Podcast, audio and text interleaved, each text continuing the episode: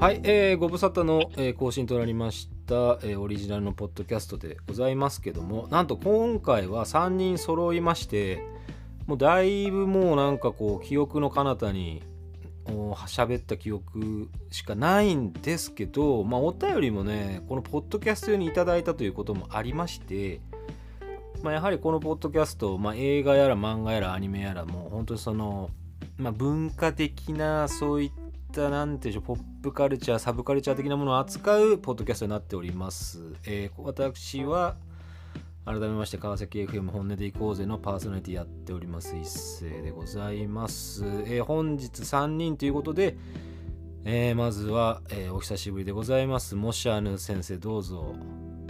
あどうも、モーシャヌです。お久しぶりです。本当にお久しぶりです。はい。もうだいぶ久しぶりでした。ゲームじゃない。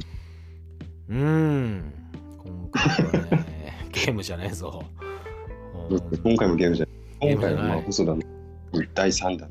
うんもう細田守の話はもう俺はいいかなと思ったねもう あのーちょっと俺の中ではやっぱこうあの人の作品ってなんか消化してしたところでなんかあまりいいものが出てきそうになかったので、あのもうあとは悪口しかないっていう感じになりそうだったので あの私はまあやっぱりこう細田監督の作品はもうなんかサマーウォーズぐらいで止めとけばいいかな俺の中では止めとけばいいかなっていうふうに思ってしまってるんで、まあ、それはありますね。まあまああの面白いか面白くないかって言われればまあ面白いなって思ってるんで まあまあこの話もねこんなこと俺一人で喋り出してもしょうがないんで今日はまあモシアヌさんとあとね前回登場していただいた、えー長池マツ子さんも、えーいらっしゃいますどうぞいらっしゃいませはい、どうもこんばんは、長池マツコです。よろしくお願いしますお願い。しますまあ3人揃うのほんと久しぶりでしたからねそうですね。うん、よかったです、もうなんう揃うまで俺夜はもうずっとウイロウリ喋ってましたからね一人で。本当に毎日毎日。もう。なんか最近、あれですよね、ウイロウリ、何かしらのところに上げてましたもんね。上げてた上げてた上げてた。そう。何事かなと思ってました。ね。うん。いやあれを練習するのがやっぱり、こう滑舌もそうだしなんかその読み方とかのやっぱ練習にすごくやっぱいいっていうのが改めて分かったんですよやっぱ。あカームヨンの時代から言われてますからね、そういうふうに。そう。だからすごいなんて言うんでしょうこういなんかやっぱり早口だけじゃない。でやっぱりそのうん。言葉の組み合わせとかテンポとか、まあ、時間とかも含めていけばいろんな読み方ができていろんな表現ができる。あれ一個本当にその完璧に操れれば本当にその朗読からそのセリフからまあ本当なんて言うんでしょうこう基本の木だなこりゃっていうのが、まあ、よくわかりました。やっててやっぱ今もやってますけどやっててよくわかります。やっぱ奥が深いなというふうに思いましたから。あれだからまともに喋ったら大体5分かかるんで。じゃあ、ウイロウリの回を一回設けなきゃいけないわけですね。やだよ。もう。その人前でどうのとかさ聞き合って同じ中身を聞き合って論評し合うとかってそんな意味ないからそんなのは。でウイロウリについて考察する回。考察。現代語訳にしてる人たちいるよ確かに。こういう意味なんですって。確かにそれ分かっといた方がいいんですよ確かに。うんそのなんだろうあれ？なんかこれこの人何のこと言ってんの？みたいなセリフなんかもあそういう意味なんだっていうのはあるので一つ一つちゃんと言葉には意味が、まあ、ありますから。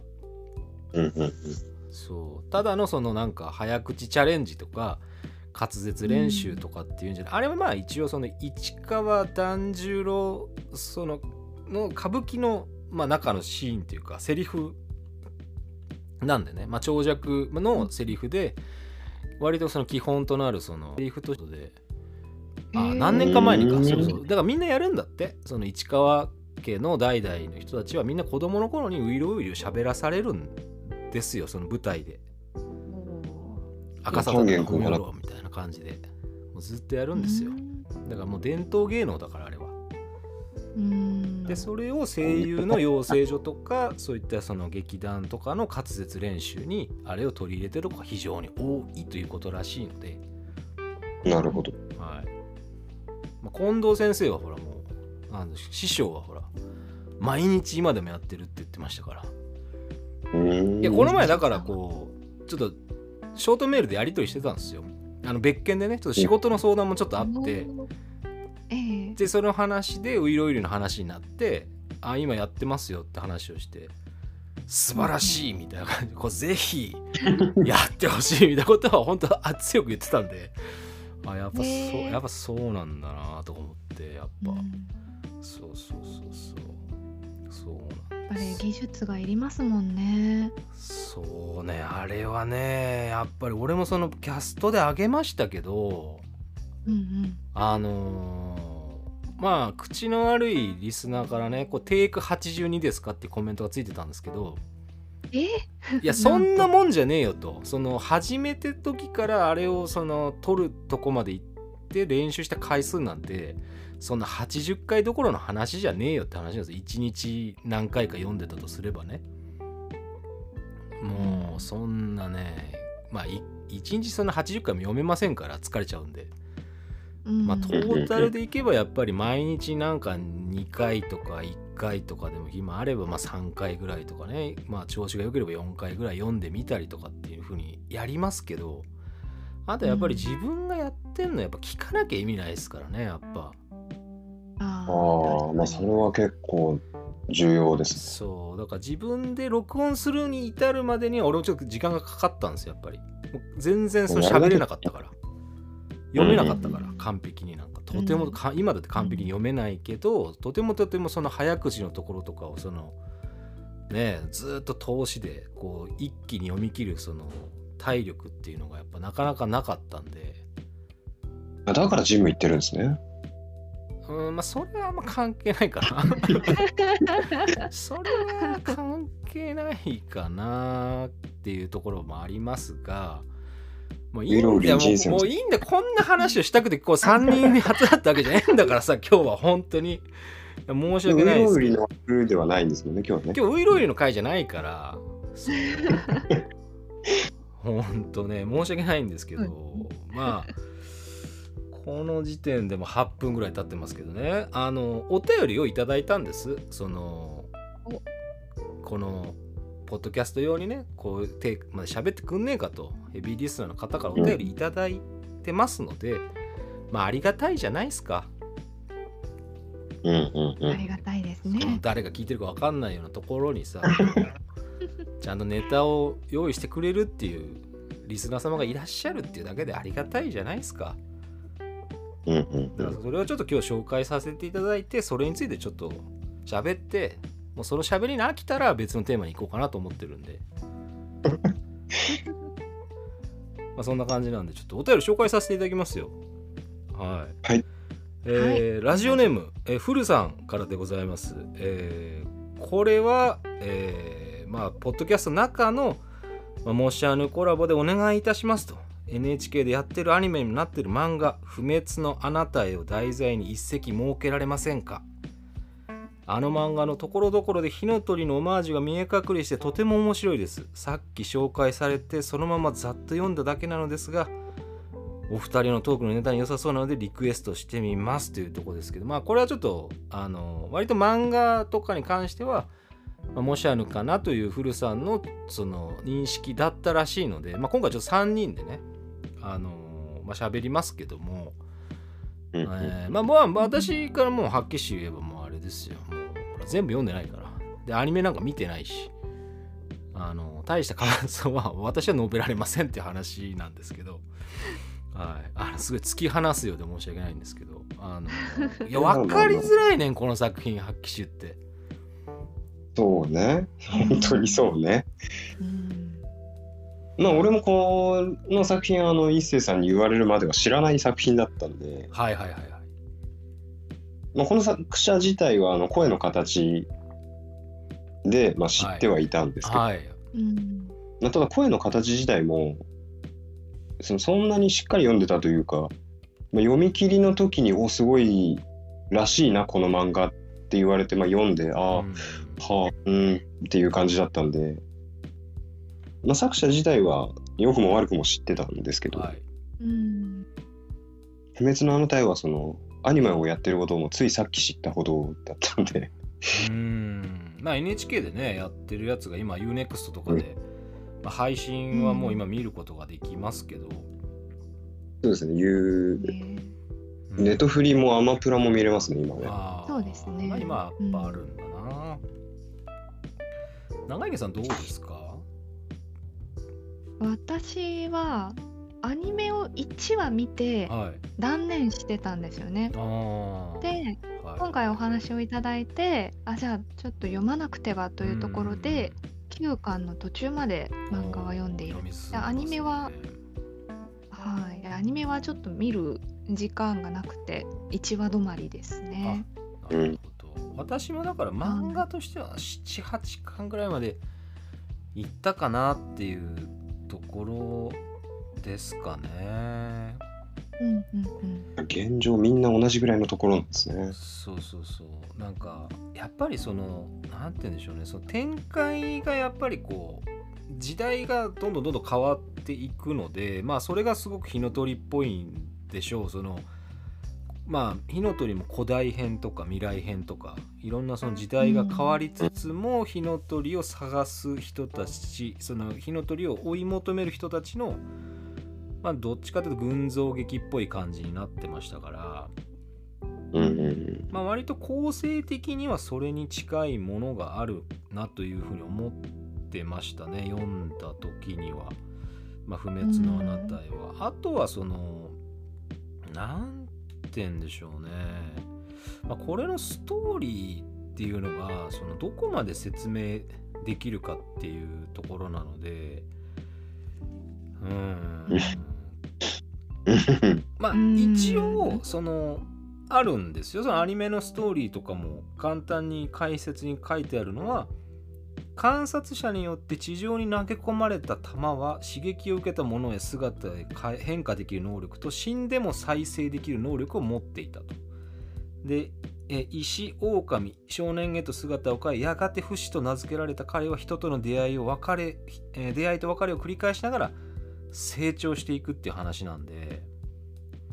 うんやっぱその成長、まあ、不死の成長物語ただこれはもともと人間じゃないものなのでねうんうんうん。だからやっぱそうですね人間ではない人類ではないものが人間に興味を持ちながら人として成長していく、まあ、人間性をこうなんて言うんでしょうねこう見つけていくドラマ仕立てじゃないですか。うんうんそううんですね。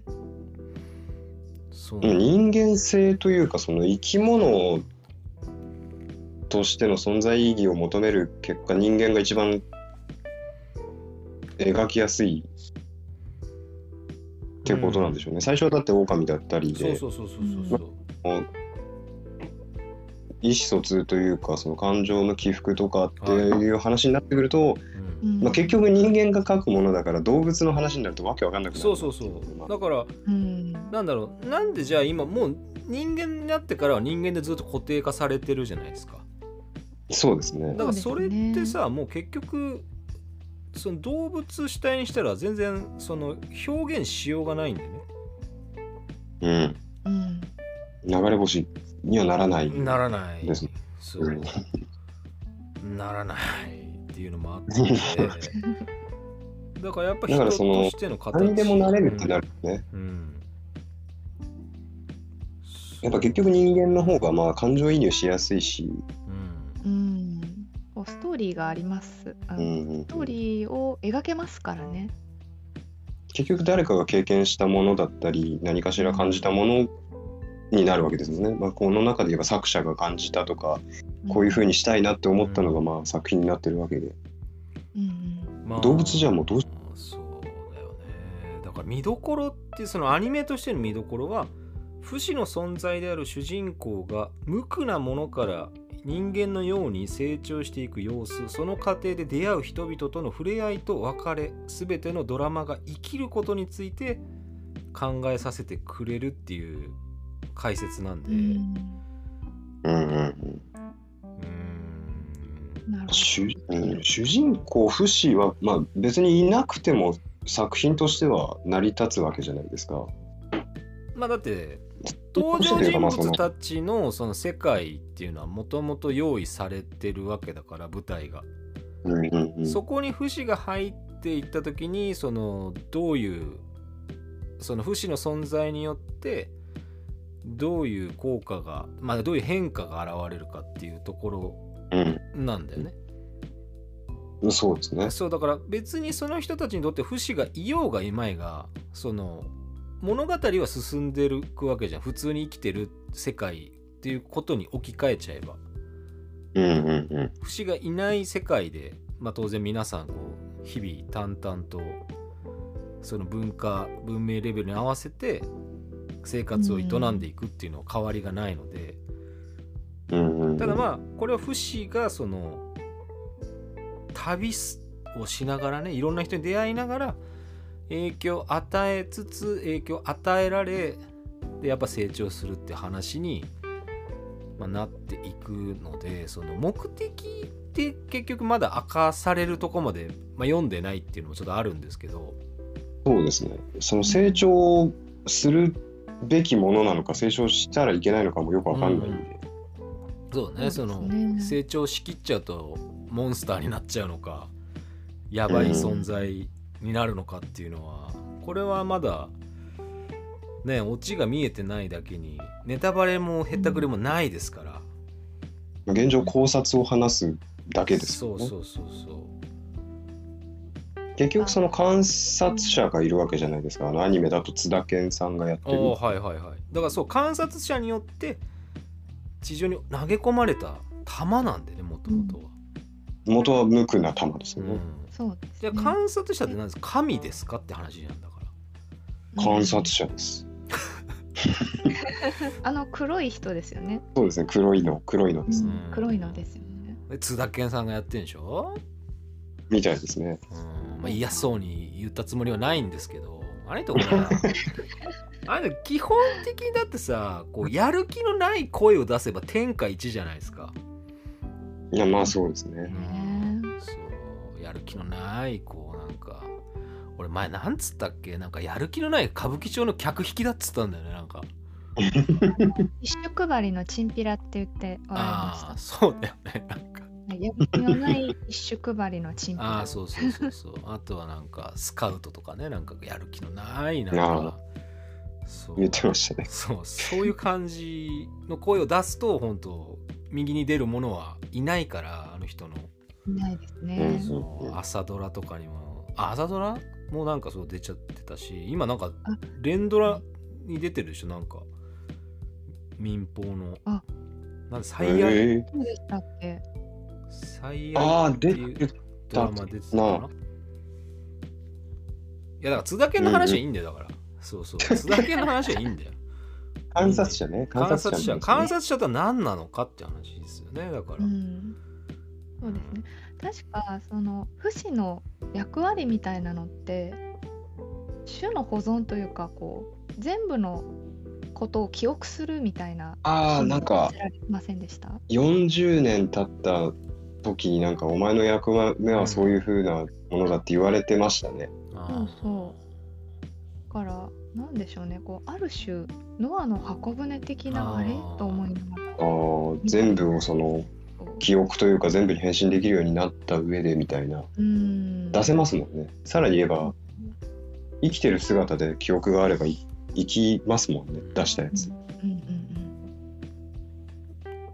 じゃあやっぱり滅びに向かってるっていう感じなのかな？そのその世界そのものはね。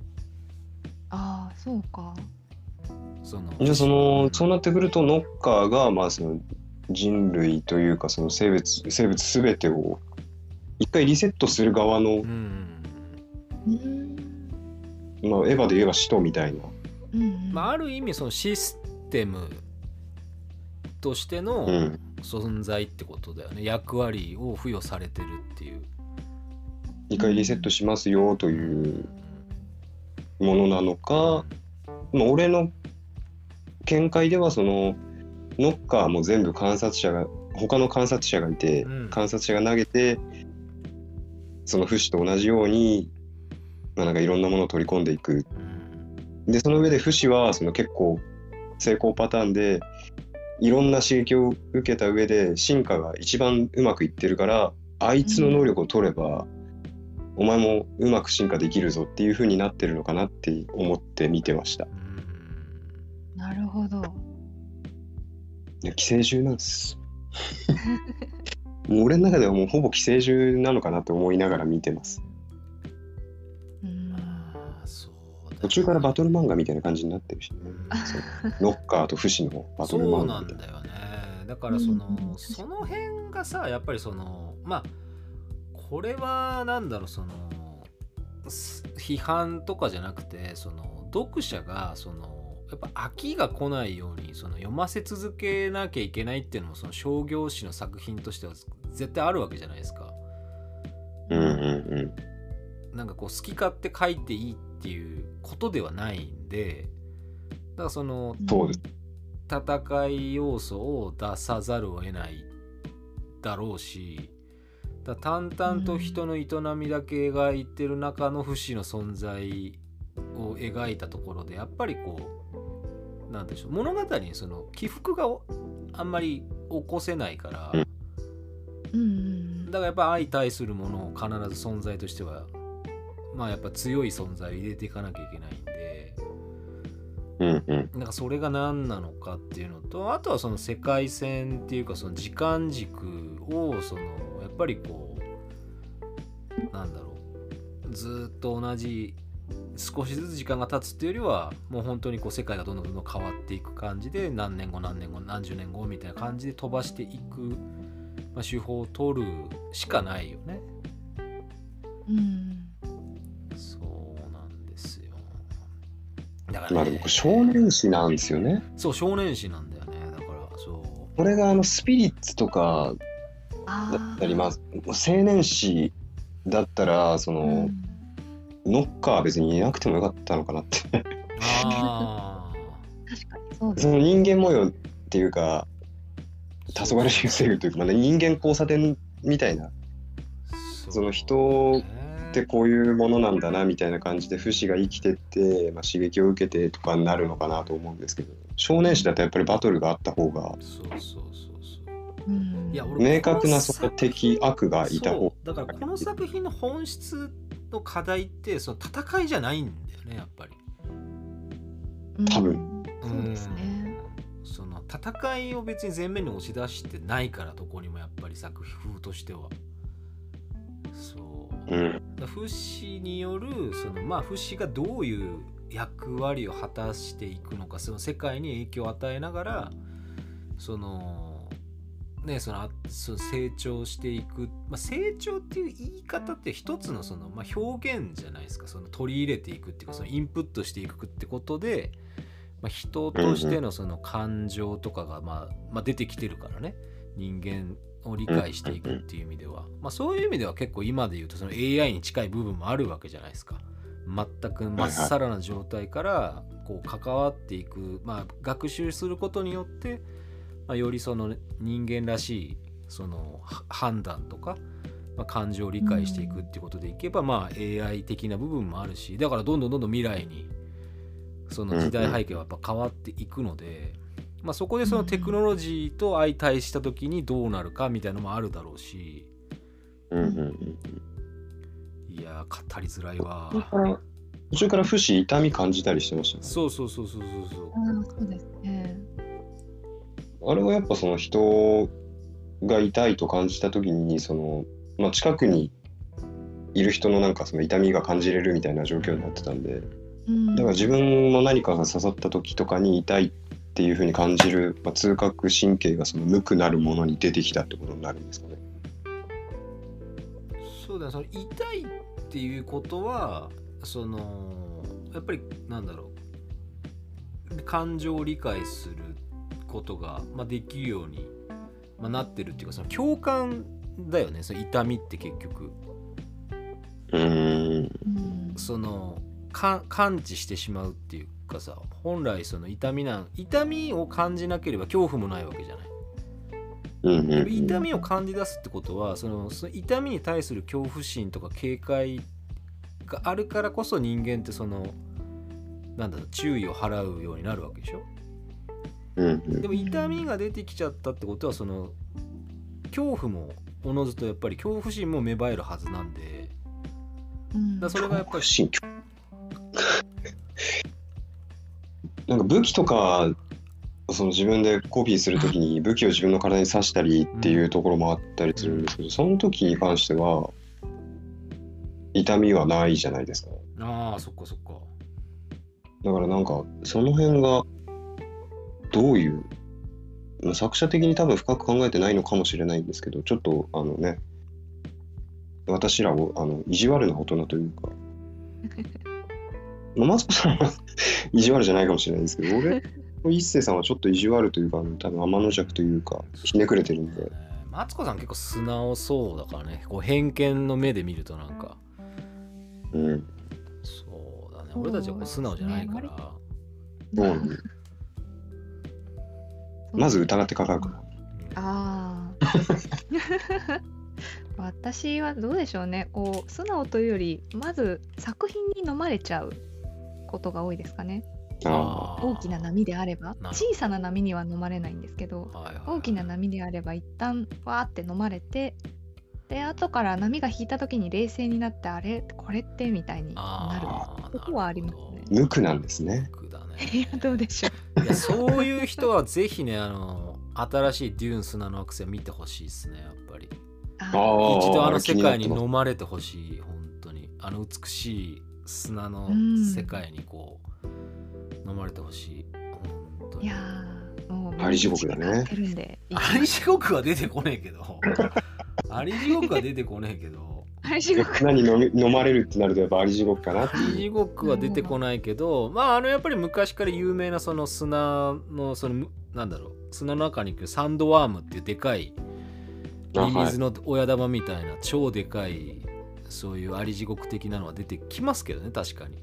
おおうんなんあーデスワーム的なの出てくるんですねやっぱね。うん。そうあれは出てくる。でもあれはもともとなんだろうそのなんだろうその小説とかがもう60年代の小説なんでそのうん。デューン自体はね。だからやっぱ「スター・ウォーズ」とかも結構そのデューンから結構アイデアはもらってるんでねやっぱり。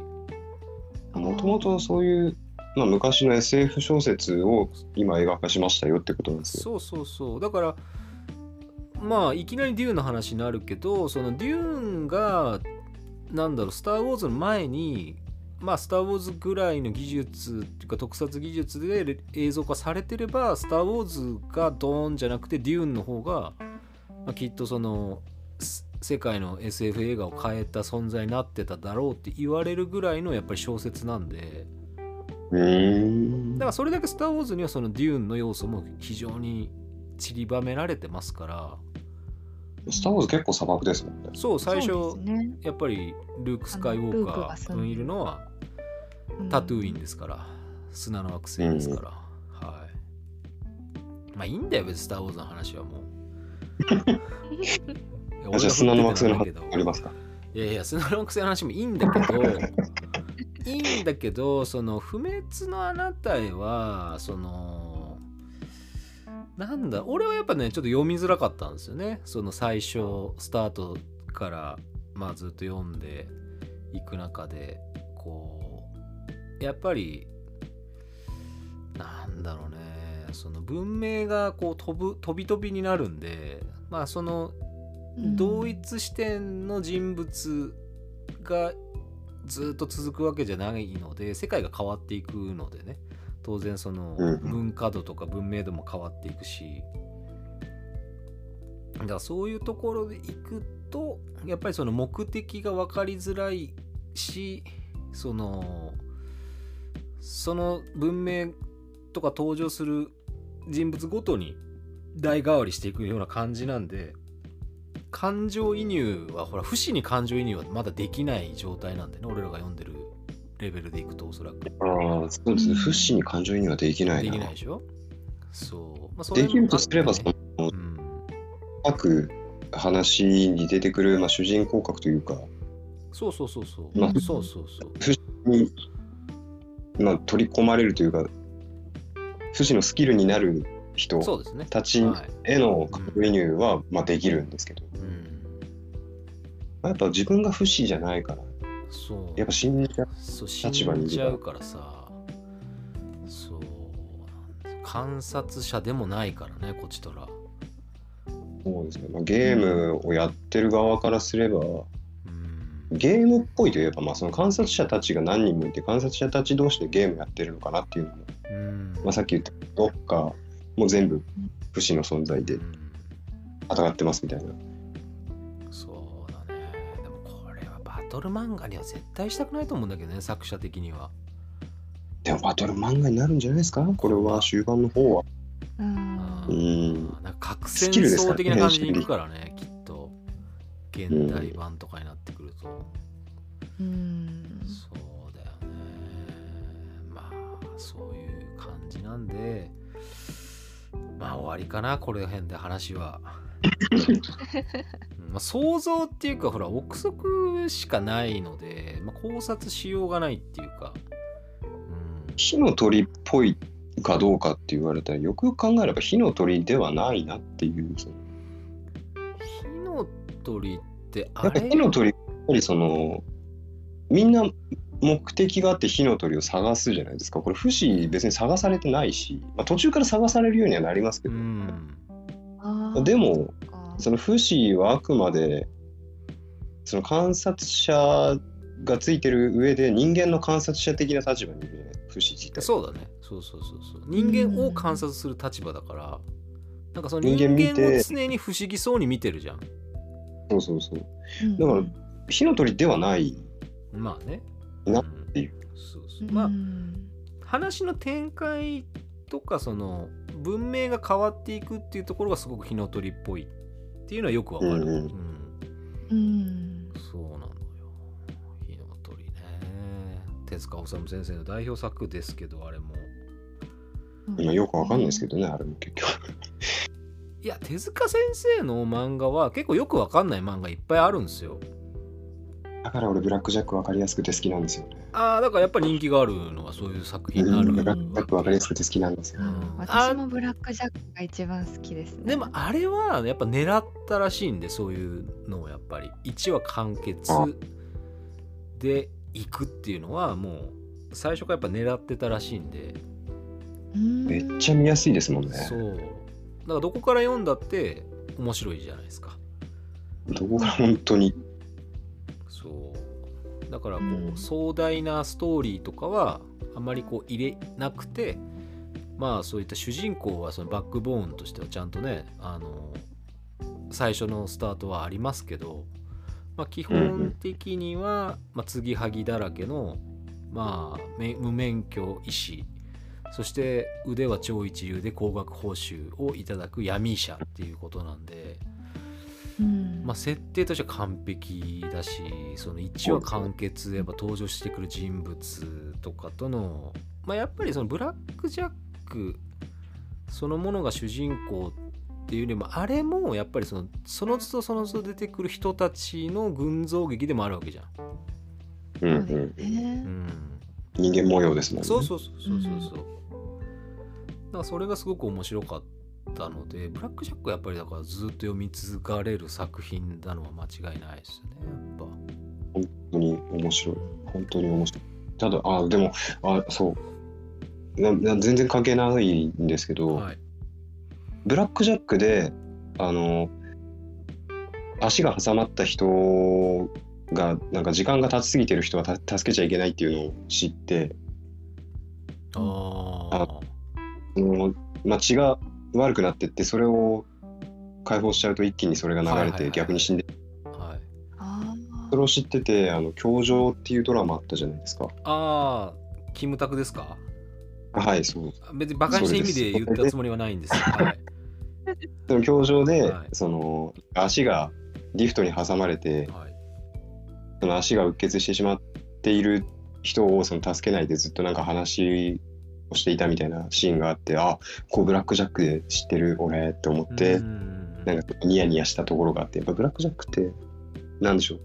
医療、まあ、医療の知識というかうん。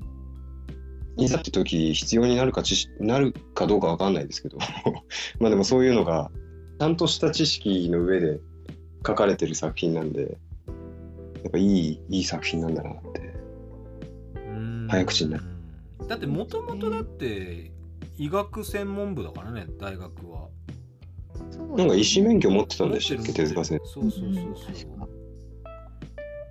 だからあのブラックジャックでよく手術のシーンって出てくるじゃないですか、はい。生。うんうん。内臓の配置が分かったりこう筋繊維を描いたりとか、はい。あれが結構分かりやすくってあの医学生たちがあれをなんかちょっとテキスト代わりに見ていたみたいな話があるんですええそれぐらい正確に書かれていたっていう話がありますね。だからそうですね。手塚先生はもうあの医師免許も持っていらっしゃるので、はい。まあ、その知識をフルに生かしながらあのブラック・ジャックを生み出しておられたと。うん。確かに。リアルすぎてちょっと気持ち悪いところもあったんでうんうんうん。なんか震えながら読んでたシーンとかもあったんで。だからアニメ版はさ結構その漫画の連載が終わってアニメ化されたのは結構時間が経ってからなんですよねあれも。